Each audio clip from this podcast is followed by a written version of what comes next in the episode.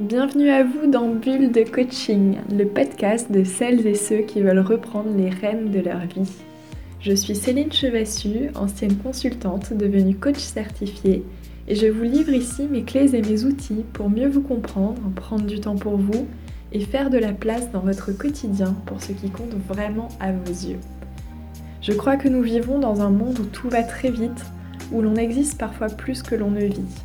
Alors j'ai créé ce podcast parce que pour moi, la joie, le plaisir, la légèreté sont des choses essentielles. Et j'ai découvert à mes dépens qu'il n'appartient qu'à nous-mêmes d'insuffler des bulles de joie dans notre vie. Ce podcast, ce sont donc toutes les pépites qui m'ont aidé à partir à la rencontre de moi-même, à vivre une vie alignée et à remettre le plaisir et la légèreté au cœur de mon quotidien. Vous êtes prêts à naviguer avec moi? Alors c'est parti pour une nouvelle bulle de coaching. Je suis ravie de te retrouver aujourd'hui pour un nouvel épisode pour apprendre à mieux gérer ton énergie. C'est souvent un sujet qui ressort chez les personnes que j'accompagne en coaching et franchement c'est pas vraiment étonnant puisque sans énergie on ne fait pas grand chose. Et je me rends compte que beaucoup de personnes manquent d'énergie, particulièrement à cette saison, mais pas que puisque l'énergie c'est un petit peu comme un réservoir d'essence, c'est notre euh, réservoir intérieur finalement. Et certaines choses nous prennent de l'énergie, d'autres nous en donnent, comme la nourriture, des personnes ressources ou encore le sommeil. Et donc notre jauge fluctue tout au long de la journée. Et parfois, quand on n'y fait pas attention, le réservoir est à sec. Et là, il devient beaucoup plus difficile de le re-remplir. Donc dans cet épisode, je vais te proposer 7 clés pour apprendre à détecter ton niveau d'énergie à chaque instant et pour alimenter ton réservoir afin de ne jamais manquer d'énergie. La première clé que j'ai envie de te partager, c'est d'apprivoiser les signaux de ton corps. Alors ça peut paraître assez trivial, pourtant on n'écoute pas toujours notre corps. Pourtant, les, signaux sont quotidiens. À chaque heure de la journée, le corps nous envoie des signaux. Donc, je t'invite à apprendre euh, à observer ce que ton corps te dit. Les yeux qui voient un petit peu flou à la fin de la journée quand tu commences à fatiguer devant ton écran, le ventre qui gargouille quand il a faim, une nuque qui est raide, les paupières lourdes en fin de journée. Pendant quelques jours, je t'invite à noter tout au long de la journée les signaux que ton corps t'envoie. Tu peux noter sur euh, un carnet les bâillements, les douleurs, les raideurs, tes sensations de faim, les envies d'un aliment en particulier. Et surtout, je t'invite à réfléchir qu'est-ce que tu peux mettre en place comme habitude pour mieux écouter ton corps? Ça peut être par exemple d'avoir toujours une bouteille à côté de toi parce que tu sens que tu as la bouche sèche. Ça peut être euh, de prendre rendez-vous pour euh, te faire faire des lunettes anti-lumière bleue. Ça peut être aussi de sortir plus régulièrement, marcher quelques minutes pour te reposer, etc. etc. Ton corps te parle aussi à travers tes émotions. On l'a vu dans le dernier épisode, les émotions sont là pour une raison. Elles sont vraiment comme des GPS internes. Donc pour apprendre à les apprivoiser, je t'invite vraiment à écouter l'épisode 4 qui te donnera tous les détails pour arriver à le faire petit à petit. Et en les accueillant comme ceci, au lieu de les occulter, ça t'évitera de perdre beaucoup d'énergie en ruminant ou en ressassant constamment certaines situations.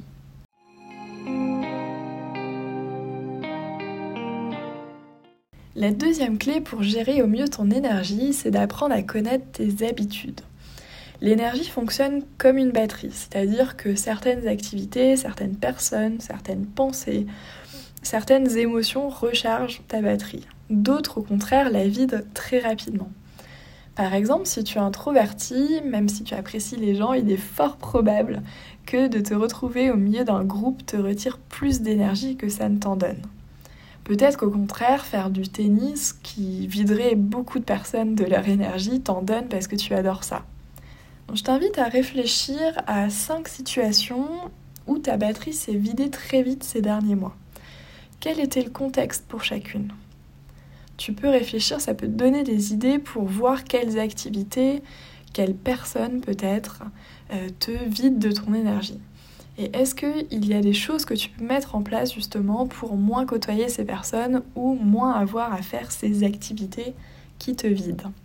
Tu peux aussi réfléchir à tes pensées. On l'a vu dans le précédent épisode sur les émotions. Ce sont des pensées qui créent tes émotions. Donc les émotions de fatigue, les émotions euh, désagréables, ce sont souvent des pensées parasites qui viennent les créer et qui souvent vident aussi ta batterie d'énergie. Par exemple, lorsque je me dis que j'ai trop de travail et que je ne vais pas y arriver, je me vide instantanément de mon énergie, alors que tout allait bien auparavant. Donc je t'invite à réfléchir à toutes ces pensées parasites qui tournent de temps en temps et qui te mettent un gros coup de mou. A contrario, qu'est-ce qui t'aide à recharger tes batteries? Quelles activités, ou non-activités d'ailleurs, quelles circonstances, quelles personnes, quelles pensées t'aident à recharger ton énergie? Et est-ce que tu recharges tes batteries en étant seul ou en étant avec d'autres personnes? Est-ce que tu recharges tes batteries en étant actif ou au contraire en te reposant? Autre point très important d'ailleurs pour recharger tes batteries, c'est le sommeil et la nourriture. Donc là, je t'invite à prendre quelques instants pour te demander est-ce que tu dors assez? De combien de temps de sommeil as-tu besoin? Comment est-ce que tu peux faire pour t'accorder ce nombre d'heures tous les jours? En entendant ces questions, tu te dis peut-être que le sommeil est une perte de temps ou que tu as bien trop de choses à faire pour penser à dormir. Et je le comprends. J'ai longtemps été comme ça moi aussi. Mais si c'est le cas, je te conseille vraiment de lire le livre de Matthew Walker, que je te mettrai en description de l'épisode et qui s'appelle Pourquoi nous dormons. Ce livre a été écrit par un chercheur en sommeil et je pense qu'il te convaincra toi aussi de vraiment t'écouter et de faire du sommeil une priorité. C'est vraiment un livre qui est passionnant autant qu'il est édifiant. Et euh, c'est vraiment grâce à lui que j'ai pris conscience que le sommeil changeait la vie. Donc je t'invite vraiment à le lire et à prendre le temps de faire le point sur tes besoins en sommeil et sur ton rythme actuel surtout. Je t'invite aussi à observer ton énergie au cours de la journée. Quand est-ce que tu es efficace pour travailler? Quand est-ce que c'est le plus difficile pour toi? Tout ça, ce sont des indices qui vont te permettre d'apprendre à mieux connaître ton énergie et à mieux savoir la gérer. Et si tu as envie d'aller plus loin, certains tests de personnalité comme le test MBTI ou encore le test du Human Design, que je te mettrai tous deux en description de l'épisode, pourront t'aider aussi à en savoir plus sur la manière d'utiliser ton énergie.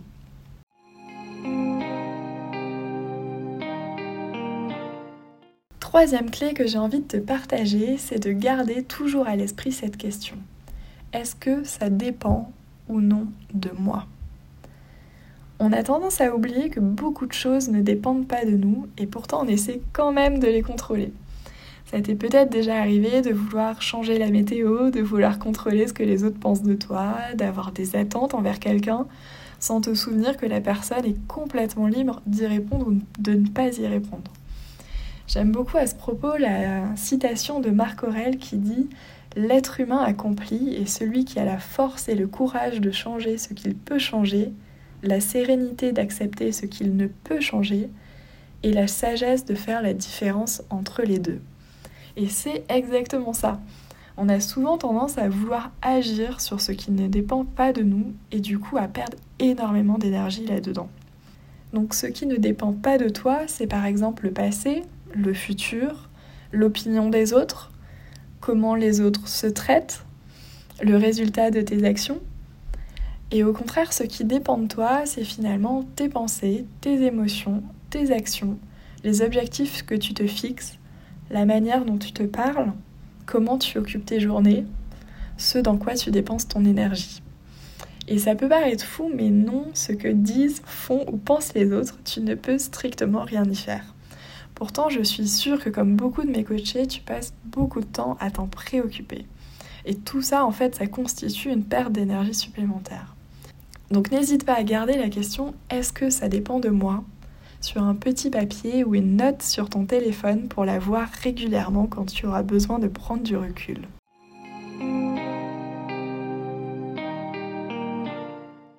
La quatrième clé pour garder ton énergie et la préserver, c'est de te créer une liste de mini boosters d'énergie. Alors qu'est-ce que c'est? Ça peut être par exemple aller marcher 10 minutes, boire un verre d'eau, écouter ta chanson préférée, danser quelques minutes. Ce sont des choses qui sont faisables presque partout. Dans les toilettes de ton entreprise si tu ne veux pas qu'on te voit danser. Mais n'oublie pas, ces pauses sont indispensables quand tu as une baisse d'énergie. Et une pause sur ta chaise ou ton téléphone, ce n'est pas une pause. Donc fais-toi une liste prête à l'emploi que tu peux garder en permanence sur toi, affichée sur ton bureau. Et comme ça, dès que tu sens une baisse d'énergie, tu peux la mettre en pratique immédiatement.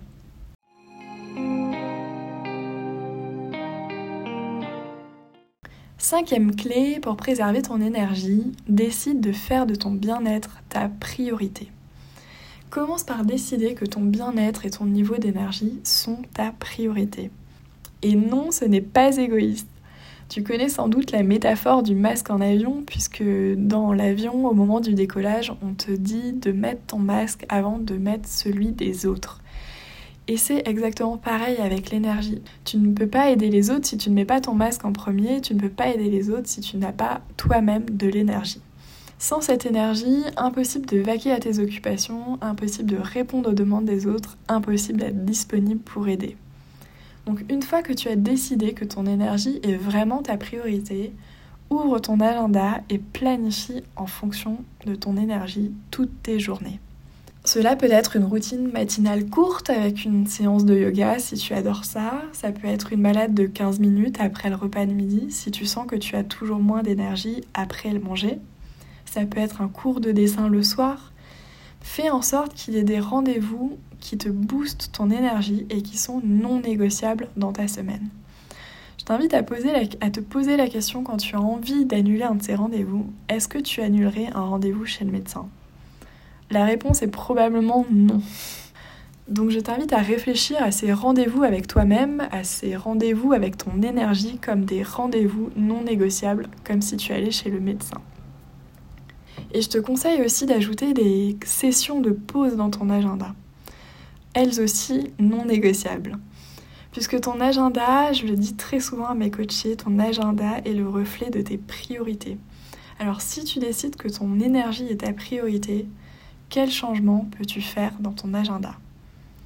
On l'a vu, ton agenda doit au maximum correspondre à ton énergie, mais ton cadre de travail aussi. J'en parle parce que souvent l'open space est aujourd'hui une composante très importante de la vie d'entreprise, mais c'est aussi une composante qui est très prenante en énergie, tant d'un point de vue sonore que aussi pour les personnes introverties qui aiment travailler seules. Et le fait que ton entreprise ait choisi de travailler dans un open space n'est pas quelque chose qui dépend de toi. Par contre, ce sur quoi tu as la main, c'est par exemple d'acheter un casque anti-bruit, de t'installer seul dans une salle de réunion quand tu as vraiment besoin d'être concentré. Bref, prendre soin de ton énergie, c'est ta responsabilité et surtout au travail où tout est souvent propice à l'éparpillement.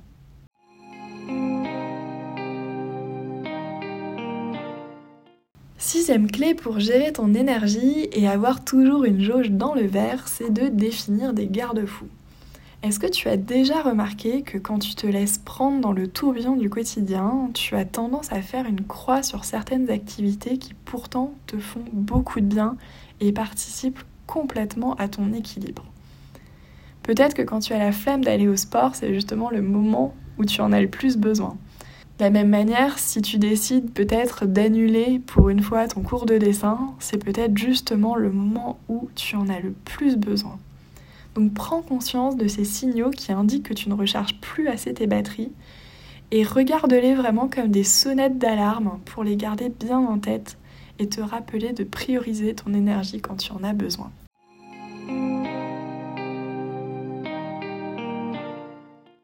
La septième et dernière clé, c'est d'accepter que ton énergie est cyclique. L'idée, c'est pas d'avoir un niveau d'énergie au maximum en permanence. L'idée, c'est plutôt d'apprendre à t'écouter et à accueillir aussi ton énergie puisqu'elle est en mouvement perpétuel. Les cycles sont un élément vraiment clé à prendre en compte lorsqu'on parle d'énergie. Je pense notamment au cycle des saisons, au cycle de la journée ou encore au cycle féminin. Ce sont des cycles absolument naturels. Par exemple, en hiver, on a souvent une énergie beaucoup plus basse, l'envie de rester sous la couette ou à la maison, de se coucher plus tôt. Donc si c'est le cas, écoute ton corps. Et de la même manière, ne t'en veux pas si tu n'es pas efficace les premiers jours de ton cycle féminin, c'est normal. Le corps se régénère et en a besoin. Donc autorise-toi à fonctionner suivant les cycles de ton corps. On a parfois l'impression que si on s'autorise à travailler moins un jour, on va devenir paresseux et que demain ce sera exactement pareil et qu'on aura encore moins envie de travailler. Alors que dans la réalité, si tu t'autorises vraiment à faire une pause, demain ta batterie d'énergie sera pleine et préparer la présentation qui te semble être une montagne aujourd'hui et que tu vas peut-être passer la journée à préparer, se fera facilement en deux heures si aujourd'hui tu t'autorises à faire une pause. Et dans ce cas-là, il vaut mieux te faire aider par un professionnel de santé. Globalement, tout finit par passer. Et il est normal d'avoir des baisses d'énergie de temps en temps. Donc accepte-les, elles sont normales. J'espère que cet épisode t'aura plu et va t'aider à prendre conscience de ton énergie, à faire en sorte de la préserver au maximum, de remplir constamment ton réservoir et surtout d'en faire une priorité. Et je te dis à bientôt pour les prochains épisodes. C'est la fin de cet épisode, alors je t'invite à prendre quelques minutes pour te demander ce que tu en retiens et ce que tu as envie de mettre en place dans ton quotidien. Parce qu'écouter, c'est intéressant, mais appliquer, c'est transformateur. C'est comme ça que tu verras des changements dans ta vie. Un grand merci d'avoir écouté cet épisode jusqu'au bout. C'est sans doute qu'il t'a plu, alors si c'est le cas, n'hésite pas à me laisser un avis 5 étoiles sur ta plateforme d'écoute préférée. Ce sont quelques secondes pour toi, mais cet avis m'est extrêmement précieux pour faire connaître Bulle de Coaching. Et si tu souhaites me contacter, je suis joignable sur Instagram à Céline Chevassu Coach ou encore via LinkedIn. A très vite pour les prochains épisodes.